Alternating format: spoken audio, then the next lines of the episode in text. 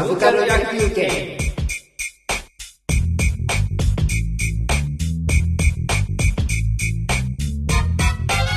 はいじゃあい最後ですね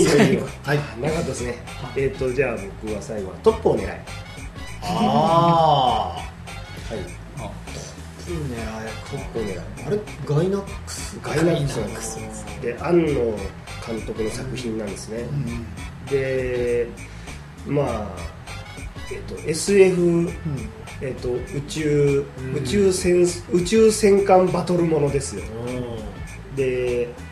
軸はその宇宙怪獣と戦う、うん。その地球選選抜隊。うん。地球選抜トップチーム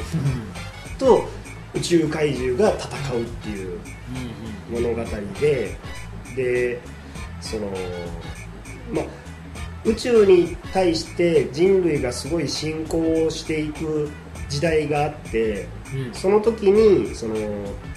主人公ののりこのお父さんがうん。その宇宙にどんどん人間がこういろいろ広がっていくところの最初のまあこう有名なその舞台の人だった。んだけどもその人がある日宇宙怪獣に襲われるんですね。は宇宙怪獣に襲われて死んじゃうんですね、だからトップを狙いの最初はこうすごいこうコミカルな入りで、その学園ロボットものみたいなもので始まって校庭でロボット乗った女の子たちがそのロボット操縦させ校庭何周して走っててでロボットでこう機械体操とかをやったりするようななんかこう、まあ、おちゃらけた作品でおちゃらけた体でその私のお父さんは宇宙パイロットですみたいな感じで私も大きくなったら宇宙パイロットになりたいですって言ってそのお父さんに抱きかかえられてるのりこの写真がパッと引いてったらその家になっててお父さんの家になっててそんなお父さんはあの宇宙怪獣に襲われて死んじゃいましたみたいな。もう完全にそのギャグで入るんですね、でそこそれがなんか大そこでまあなんかあのロボットのえー、と操縦の才能がないそのないけどもまあ素質がある主人公ののり子をその昔のお父さんの部下のり子のお父さんの部下であるそのコーチがそののり子の才能に気づいてでそののり子を鍛えてで落ち落ちこぼれだったのり子がそのロボットを上手に動かせるようになってそして宇宙に行きましたみたいないうところがあるのが第1話の話で。であれは OVA で当時出てたので2話その1セットになってて。ですごいそのコミカルな物語だなと思って見てたら2話になるとこう、まあ、序盤は全然コミカルで次その地球選抜隊でこうのが頑張ってたのが次宇宙選抜隊宇宙に行って各国とのパイロットがいっぱい集まってきて宇宙でその一番うまいこと動かせるのは誰よみたいなその学園ものみたいなそのやり取りはありつつ序盤はのんびりしてるんだけど、その2話のその途中からそのえっ、となんか地球に向かってその飛んでくる物体があって、でそれがその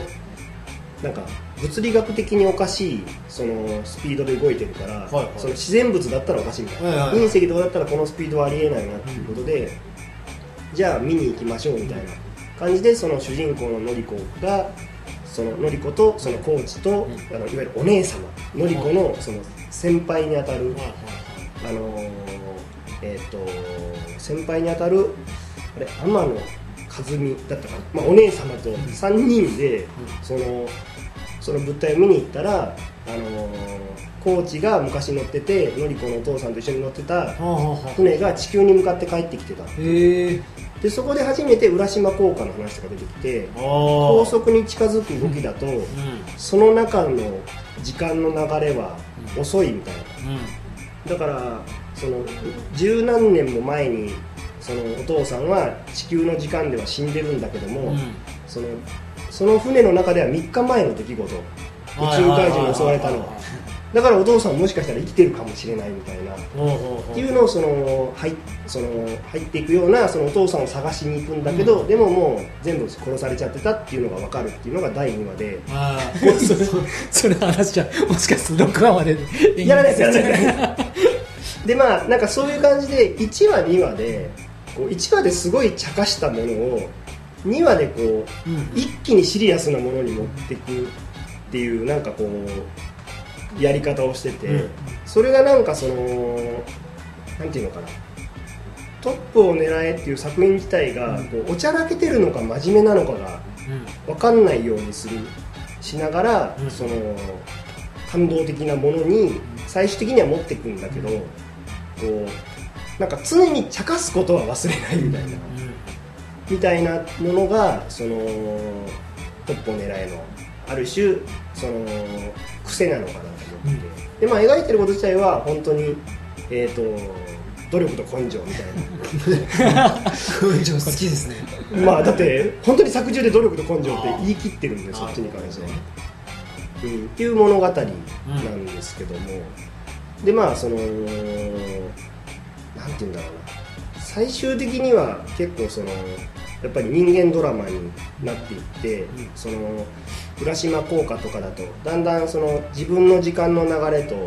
その社会との時間の流れが変わっていってだんだん孤独になっていったりとか、っていう物語になっていくなっていくみたいな話なんですね、トップを狙いとかどうですか？見られました？冒頭の3分ぐらい見たんですよ。なんか女の子がそのえほえほみたいな,、はい、なんかその辺見てこう。なんかそれもなんかトップを狙いがなんだっけなブルーレイになるのか DVD になるなんかのイベントにかこつけて動画が無料公開みたいなタイミングがあってチンコ化の時かなちょっと見ておおって言ってから見てないんです続きは見た見たかったんですまあいいやみたいななんかね僕そうですねあれて最終話見るためになんかすごいあの前のやつってこう我慢って言ったらあれですけどすごくなんかその面白面白学園ものみたいなイメージが最初あったんでで徐々になんかそのさっきのこう言ってた重たいというか SF 的なこの話とかが出てきてみたいな。何話あるんですか？全部でえっ、ー、とえ6話。6話、うん、あ見れる。見れますね。だからそういう意味で言うと3分でやめるっていうのは、ある意味正しいんですよ。あそうなんですよ、うん、なんかまあそうなるだろうなみたいな、でそこはなんかあのアニメやわであの岡田敏夫さんがあれ彼トップを狙いの、うん、なんだったかな？脚本かな、うん、まあ、深く関わってるんだけど彼がその自分公言してたんだけどこのハードルを超えてこないやつは見なくていいみたいな感じでわざと作ったらしくてそのおちゃらけた第1話の、あのー、あの話はでそれは別にそのなんか否定的な意味とか攻撃的な意味っていうよりもどっちかっていうと、こうすごい青臭いことを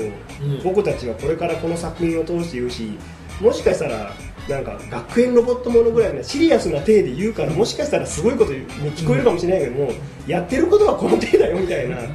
でそれでも OK なら見てみたいな感じで作ったみたいなことを言っていて、でなんかそのその辺のなんか流れもあってかトップを狙いの最後とかってなんか結構考えさせられたりとか、救いのない終わり方をするんですけどそのあんまり怒る人がいなかった。うん、そもそもその6話まで見て怒る人は1話でやめてるから。なるほど、うん、あれはその OVA というものを構成する上ですごいこう面白いやり方で。うん、で逆に言うと「エヴァンゲリオン」なんかは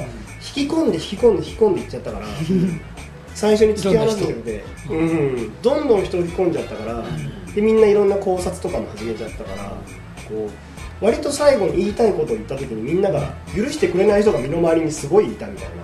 あ謎本とか出ちゃいましたから。出ちゃいましたから、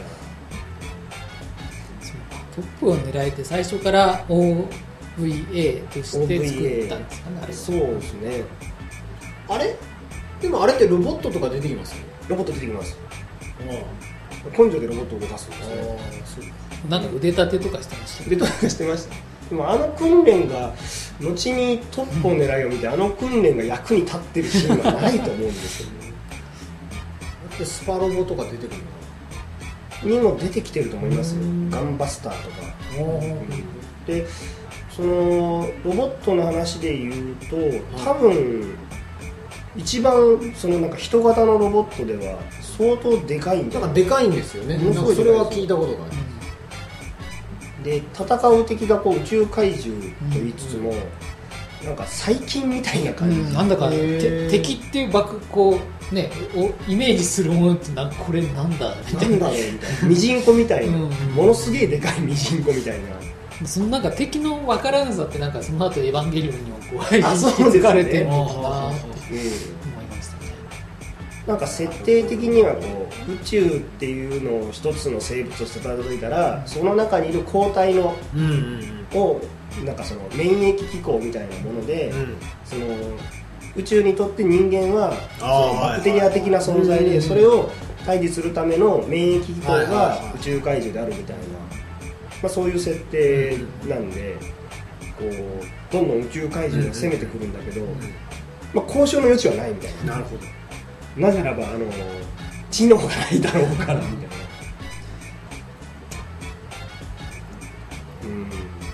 うん。なんでそれその宇宙怪獣がですね、一回攻めてきたら、うん。10億匹ぐらい来るんですよ。マジっすか？10億匹。しすぎじゃない10億匹とか来て、でなんかその宇宙がもうその敵の怪獣でなんか宇宙が黒く見えないみたいな、ああいすぎて。いすぎて。は っていうのを倒すのがその主人公の乗ってるたち乗ってるロボットだからビーム一発撃ったらなんか1万匹ぐらい死ぬんですよ。宇宙怪あはあは獣があはあはあだからその何かと戦ってそのぶん殴ってるとかっていうよりももう本当にこうなんていうんだろう。ビジュアルアートみたいな感じでビームバーッとなんかドカドカドカドカドカーと宇宙が爆発していくみたいななんかそのなんていうのかな。こうすごい作業的みたいな感じの戦いの描写があったりとかして、まあ、逆に言うとそれがもしも宇宙戦争とかになるとそのそれまでのアニメーションだと戦艦が艦隊組んで、その太平洋の艦隊戦みたいな感じで敵もこっちも艦隊を組んで、うん。こう何機いて何機潰れてみたいな。宇宙戦艦ヤマトの世界。まさに宇宙戦艦の世界ですね。みたいなのからうん。ちょっとそうじゃない、こうビーム一発撃ったらなんかこうすげえだ常に波動砲撃ちまくれると気持ちいいよねみたいな。なんかそういう新しさがあって。でそこが結構あの気持ちよさだったの新しさとか気持ちいいなんか波動砲一発撃つためにこうずっと我慢して我慢してその攻撃とかいっぱい食らっちゃったりしてで波動砲一発撃ちましたみたいなそういうこうなんか神経質な戦いから一気に大雑把になったみたいなうんところがまあ一つの魅力かなと。あの辺のガイナックスの人たちあの辺の世代があのいわゆるオタク第一世代とかって言われる人たちなんですかね。ですなんかねイメージ的にはなんかこのエンターテインメントっていうよりもそのマニアックなところをなんか突き詰めてなんか出来上がっちゃいましたっていう作品に僕はすごく見えて、うん。うん。そうです最後のあの僕最後の大落ちが好きであれはうん。好きなんですけど、じゃあその一話には面白いかっていうとあの、うん。あアニメ好きの人がなんか自分でちょっと書いてみてできましたっていうのに 僕もうすごく見えちゃって。きついなみたいな感じ、うん。うん結構あのああなんかすごく好きで書いたっていう、うん。作ったっていう感のすごく感じるものだったんですよ。うん。なんかもちろんそこからうん。それを見た時点で、やっぱり当時の僕あれを見て何を思ったかというと新しいってすごい思って、えはあはあはやっぱり思って。それってあのあれですか「エエヴァンゲリオン」とかを見てなんかそのガイナックスこういうのもあるよみたいな。あいや反対に僕子供の頃からトップを狙えて好きで。へーあだからあれアキラと同じなんですよ。88年だと思うんであそんな前なんですか？そうなんですよ。へえ。12歳ぐらいで多分見てて、まあそのあれですよ。アキラなんかよりも露骨におっぱいとか出るわけですよ。おそのお色気描写もすごいあって。だまあトテの OVA ってそういうもんだったかなみたいな。お色気シーンは絶対あるみたいな。いいよ。それなんかテレビかなんかで宣伝とかしてたんですか？何で知ったんですか？なんだろう。あのなんか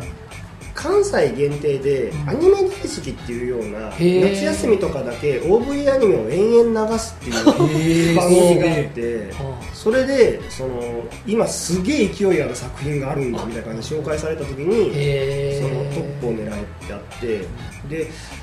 だからあの時ぐらいからあれがあって次あのナディア不思議のナディアの流れを見てて庵野監督って、うん。あやっぱすごいなみたいな、うん。この人ちょっと違うわみたいなのが、そのうん。トップナディアあたりで、うん。うん。あなんか各女の子の絵もすごい可愛いし、うん。色気があるストーリーをちゃんと作るなみたいな、うん。そう思う12歳でどうかと思って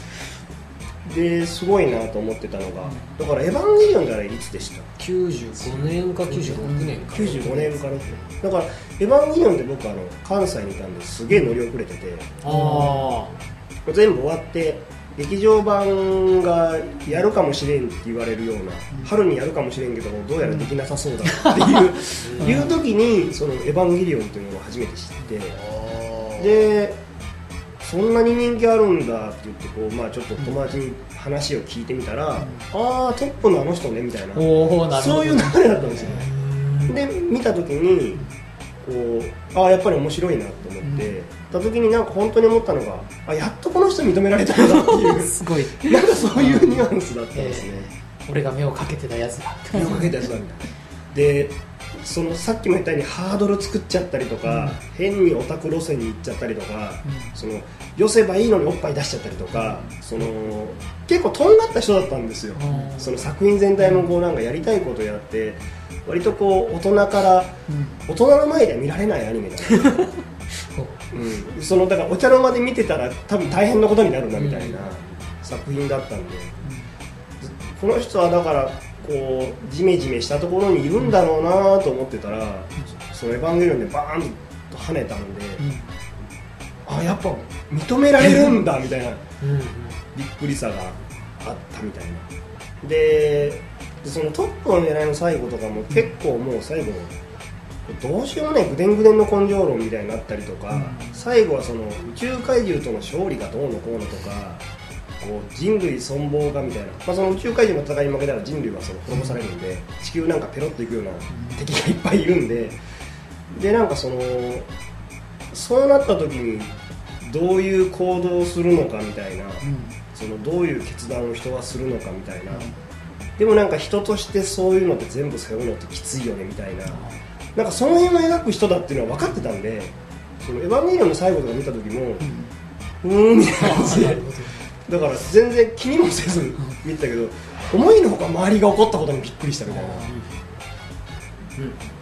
うん。あそれあのテレビ版のエンディングを見て。あテレビ版のエンディングとかも特にそうですね。だからあれとかもテレビ版の最後を見た時点でこうなんかいやこんなもんじゃないっすかとか当時思ってて、えテレビジョンでなんか雑誌とか全然チェックしなかったんで、うん。あれ？みたいな「エヴァンゲリオンが終わり」って書いてある。あれ？みたいな。あと何話しかないけど終わんの？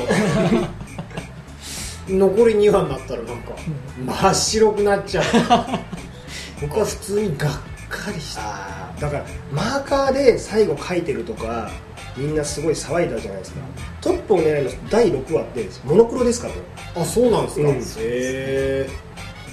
だからあれにも一応次回予告みたいなのが入ってまったけど、なんかああのい言われてみればそういう手法の次回予告だったような気がします。ねでも次回予告が間に合いませんみたいな感じでそうそうこう次回なんかし何人死んでますみたいなことを延々とこう日高のり子が絶叫するみたいな。そのノリが全部地上波に乗ったってことなんですねあれは。そう。だからまあ逆に言うとまあそれは怒るわなって思うのと同時にでもああいう人だからね みたいな。うん。あそっかみたいな。なんかあそういえば隠してたな今までみたいな。感じで。だから、うん、結構感情論を重んじて書く人だなみたいな、うん、うん、でまあその感情論をそのさっき言ったガンバの冒険じゃないけど一個の宇宙怪獣との戦いっていうストーリーをメインに見ながらもその本当に書きたい部分はその感情的な部分だみたいなものをその一本のストーリーとしてうまくこうひとまとまりにして物語として終わらせられたなみたいな。ただそれを終わらすためにはなんか結構やっぱり危なっかしい手法もいっぱいあったんでそのそれに関しては本当に最初に俺らちょっと変なものって俺ら作ってるこれちょっと変なものだからだけど覚悟してみてみたいなこうなんか前置きもあったみたいな。へえうん。それでもちゃんと発売できたんですね。すっげえ売れたみたいですねあ売れたんですね、うん、えー、そうオネアミスの翼。あれってそのあナディアとかもっと後でしたっけ？あれでも自分的に言う僕もなんかすごいあのオネアミスが一番最初だったんじゃないかな最初か。でオネアミスの翼を作るためにガイナックスでもともと集まったでそれを解体するつもりがなんかそのままつながっていったのかな、あそれでトップを狙いとかを作ったんですね。ですね。なんか借金ができてその借金を返すためにトップを狙いを作ったんだったかな。それともトップを狙いを作ったせいで借金ができたんだったかな。なんかそのそういうなんかいろいろ。だからそういう意味でいうそのなんか若さみたいな当時だからえっ、ー、と若いクリエイターがすごい勢いで作ってるなみたいなノリノリで作っちゃってるなみたいな、でその「エヴァンゲリオン」なんかでもそうだけど庵野監督ってむちゃくちゃパクるじゃないですか。あ、はいはい、ネタとか絵とか。オマージュ。オマージュ トップを狙いなんかもめちゃくちゃパクってて、うん、それが当時は逆にそれがネタになって笑いみんなが笑い話にした。みたいな、うん、同人乗りみたいなとこあったんですかね？あったんだと思います。だからどすごい壮大な同人誌を1本作ったみたいな。うん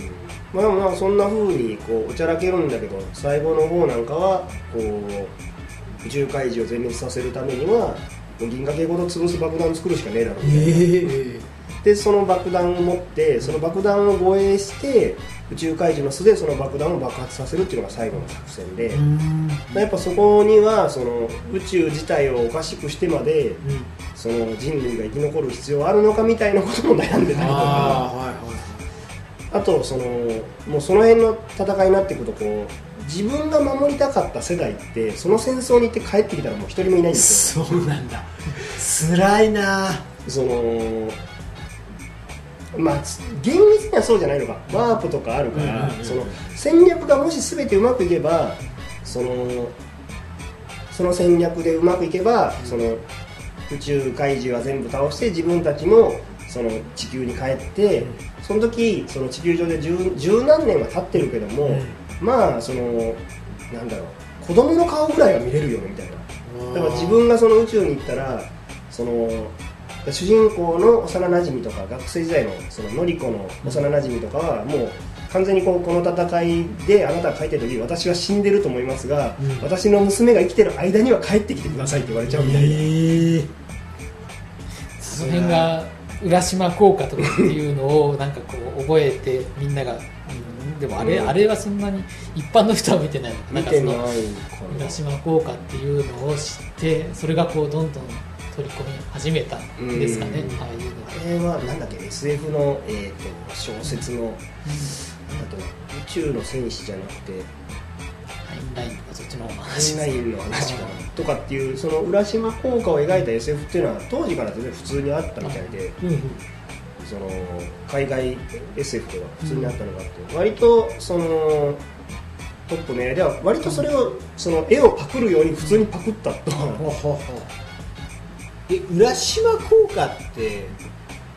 理論的には正しいもの創作なんですか？いや正しいらしい正しいんですか？だからなんか人工衛星ってすごいスピードで回るじゃないですか,、はあ、だから人工衛星ってなんだっけ1年で1秒ぐらい時間が遅くなるんですよっていうのがなんか初めてこの間観測されたとかっていうニュースがあったかな。もしもそのなんか高速の何パーセントぐらいのスピードで走る、なんかわかんないエンジン作ってそれに乗ってピヨーンと飛べば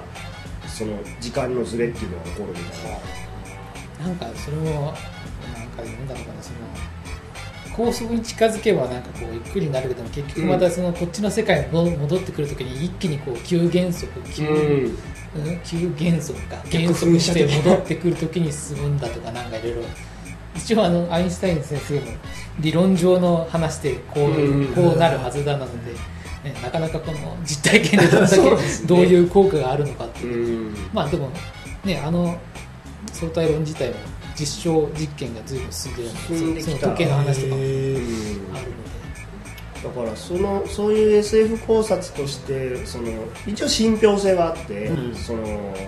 辻褄が合わせてるから、まあ、理論その理論が少なくとも正しいファンタジーの世界と見て違和感は一つもない。かうん、であとはその一番こうなんていうのかな何が切ないって時間がすれ違うことが一番切ないよねっていうのがそのテーマの一つだったみたいな、うん、そのその場所に行けば会えるけどとかってあるけどそれは時間が揃ってるから、その同じ場所にいたら会えるよねみたいな感じで、でなんかその時間がどんどんすれ違うっていうのは結局一番こう人の別れの一番致命的な部分だよねみたいなことも描いてたらしく、その辺りが、うん、見どころかなと思います。なるほど冷凍睡眠ものとかもそうなのかな、うん、自分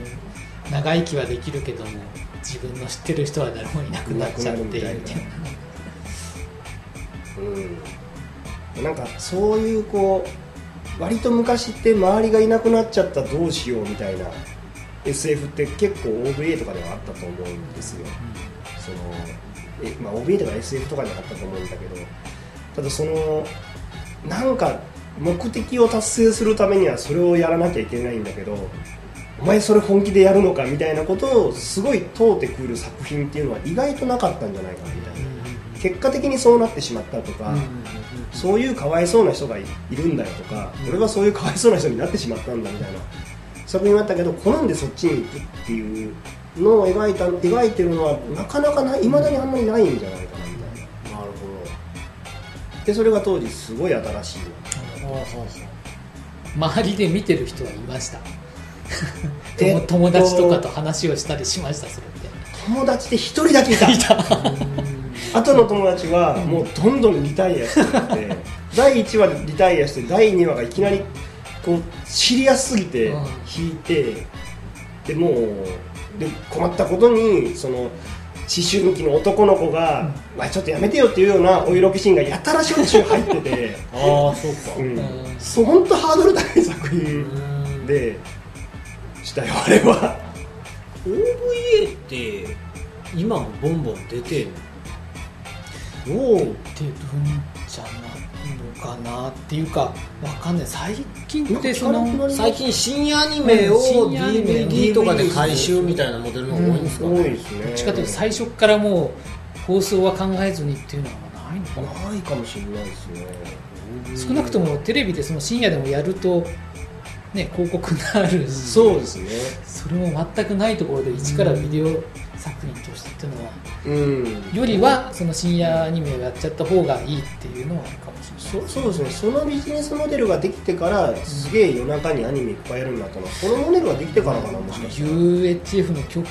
とかなんかあのね半分エロアニメなのかなと思うのたまにやったりしますよね。なんだこれ。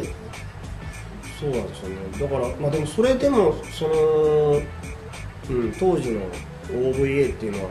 うん、今よりももっと大人向けに作ろうとしてて、うん、そのですげえ名作もやっぱりありましたね、うん、思い出してみると。そのなんだろうガルフォースとか「ヴァンパイアハンター D」の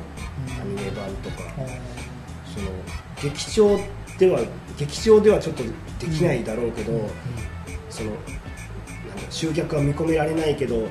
オンエアするのはまあ残酷とかエロすぎてそもそも無理だしみたいなのを OVA がすごいフォローしてたような印象ありますね。なんか帝都物語とかの OVA をなんか借りてみた覚えはあります、はい。はい、アニメですか？アニメ。OVA の A はアニメの A ですか、うん、島田久作さんではなくて。久作さん？久作さんこれやってたっけな？あどうだろう。なんかねそのよやっぱ4巻ぐらいであの映画になったあれと同じくらいの、うん、4巻ぐらいの話あれだからをアニメになってて、うん、見ましたね。うん。あの頃はいっぱいあったんですよね、うん、あの頃はっていうか。ちょうど会社辞めた頃だったんで毎日暇なの。で80年代後半ってこといやえっ、ー、とね90年「エヴァンゲリオン」前後。ああはいはい。そうだよな。松井さん的には「エヴァンゲリオン」を見たのは何歳だったんですか？16歳です。あ高1だったんかな。劇場版で完結にやったのは高3だった、うん、はいはいはいこんな感じっすね。あと別にあの時あのアニメ見たなとか覚えて。なああんまアニメよりもあのライダーですね。ライダーあれあの頃ってライダーってやってました？いやクークーガが始まった時に僕浪人とかあのしてたりとか、はいはい、だから大学4年生の時にファイズ、ね、とか。働き始めてブレイブレイドやってた。クーガって99年ぐらい？2000年。ですか？ああじゃあ今度クークーガーだから大学生になったと。受験前にあライダー復活するんだ。とか。電乗りでみたいななんすかね。だからまああとは戦隊戦隊毎年やってるから。あそっか戦隊はない。戦隊で数え年っていうのはよくある。リアルタイムはいつだろう。それが会話の結構大僕はあのカーレンジャー夕方でしたよね。カーレンジャー夕方。ちょうど、うん、あの僕朝はやっぱり会社辞めてると朝まで起きてて、うん、午前中はほぼあの未知の世界なので、のこのこ起きてくるとなんか夕方あれなんかレンジャーものシリーズ再放送ではないらしいと思ってこう見て。レンジャーのエンディングがものすごく好きな歌なんです敵敵目線なんだこれ。ああはいはいはい名作と言われて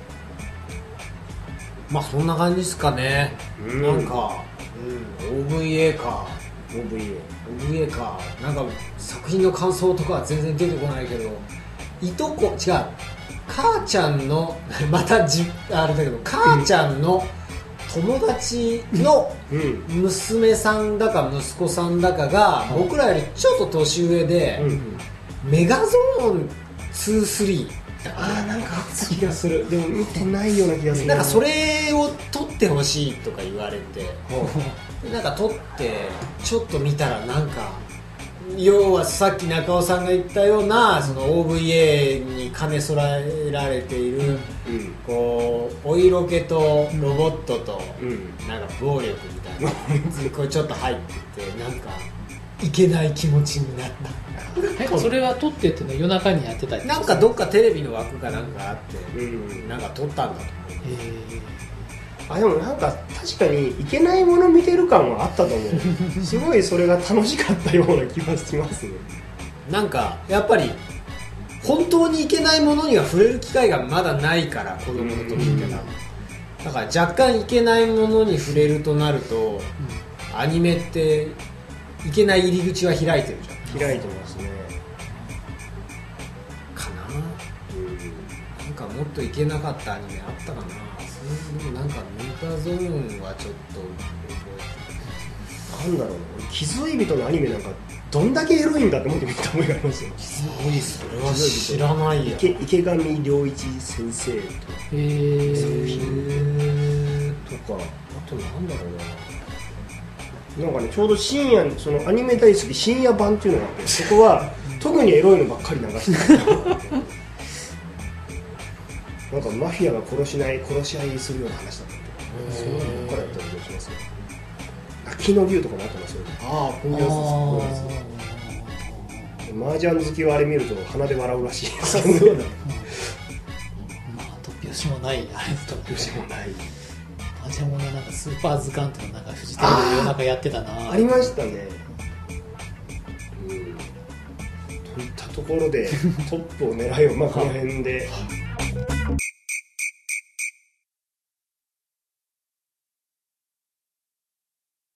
なんかエンディングなんか喋ります？他に漏れたものとか。ああそうですね。まあ漏れたって言えば